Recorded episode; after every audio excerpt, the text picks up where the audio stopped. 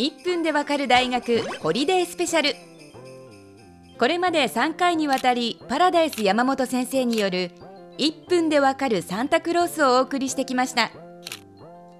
いよいよクリスマスを間近に控えた今日は制限時間なしにこれまでの講義を総括していただきます。山本先生よろしくお願いします。サンタクロースにまつわる話クリスマスに関係する話を1分でするのはやっぱり難しいですね。ええ、とほほほ。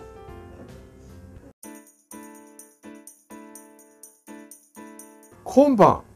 プレゼントをドバーッと配ってですね急にサンタが暇になるっていうふうに思ってる方いらっしゃるんですけどねまあやっぱりいろいろこう手紙を受け取ったりしたやつをこう見たりとか、えー、それからねお正月にはあのノルウェーでサンタさん集まってこう慰労会みたいことをやるんですね。これ私毎年出てたんですけど来年は行かないです。もうこれ以上いじられたり可愛がられたりするのはもう嫌だ。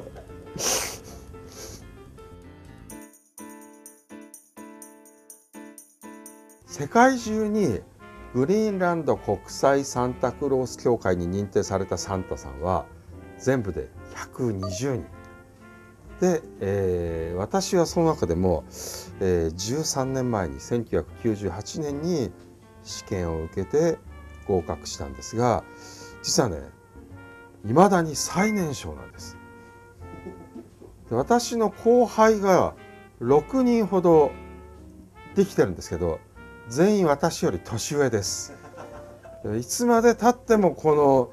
この上下関係の厳しいサンタクロース縦社会の中でずっとこうあの最下段のヒエラルキーの中に私がいるという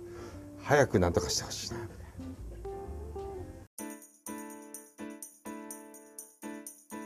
サンタさんは夏場暇だと思われがちなんですけどその通りなんですよ。サンタクロースあんまり夏にいろいろすることないんでで今から50年前に世界サンタクロース会議っていうのがデンマークのコペンハーゲンで開かれるようになりました。そこで世界中のサンタさんが集まって今年のプレゼントの傾向だとか、えー、それから侵入経路には問題がないかとかそういうのいろいろ4日間にわたってしてその間に公認サンタクロースの試験も行われているんですね。はい、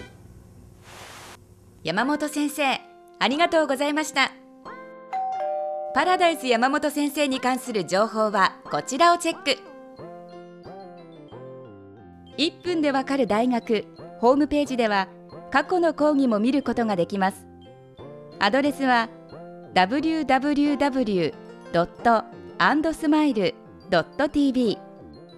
テレビスマイル1分でわかる大学。また次回の出席をお待ちしています。それでは皆さん。